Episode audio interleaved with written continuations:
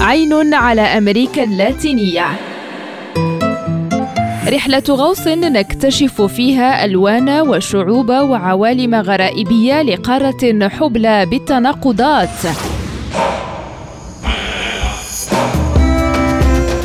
عين على أمريكا اللاتينية. برنامج يأتيكم كل يوم على ريم راديو مع هشام الأكحل.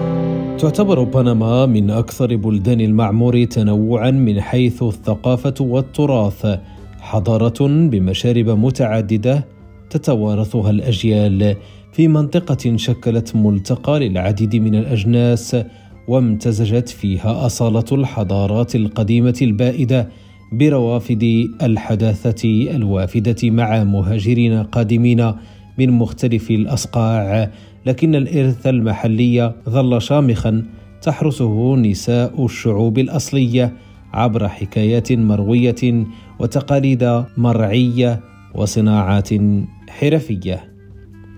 قبل عقود من هذا الزمن كانت وضعية النساء بالشعوب الأصلية ببنما أكثر قتمه إذ يعيشن في كنف الرجل يعانين من الميز والاضطهاد داخل الجماعة محرومات من الوصول إلى قيادة القبيلة ومن حقوقهن في الإرث وتكتفين بإدارة شؤون المنزل والعمل في الحقول وفق أعراف وضعها الرجال.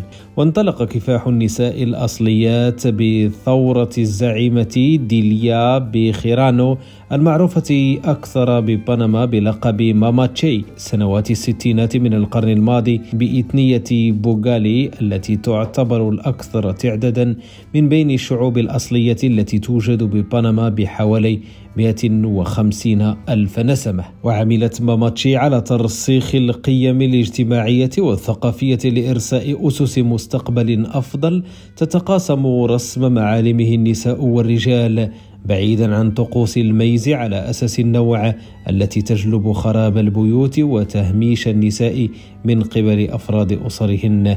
هكذا كانت تروي ماماتشي أوضاع شعبها. سنوات بعد ذلك لخصت سيلفا كاريرا وهي واحدة من أشد زعماء الشعوب الأصلية ببنما دفاعا عن حقوق المرأة. لخصت مساهمة النساء ضمن جماعة غابي بوغالي التي تتزعمها بمقولتها المختصرة المرأة هي الحياة. في كل تجمعات السكان الأصليين ببنما والتي تتوزع على أزيد من سبع مجموعات إثنية بمختلف تراب البلد لم تعد المرأة مجرد ربة بيت أو أما تضمن التوالد ضمن المجموعة. بل صار لها دور أساسي في الحفاظ على التراث الثقافي والحضاري للجماعة الإثنية. وضمن تشكيلة جماعة الشعوب الأصلية تطلع النساء بدور روحي ورمزي يضمن التعايش الثقافي للجماعة برمتها.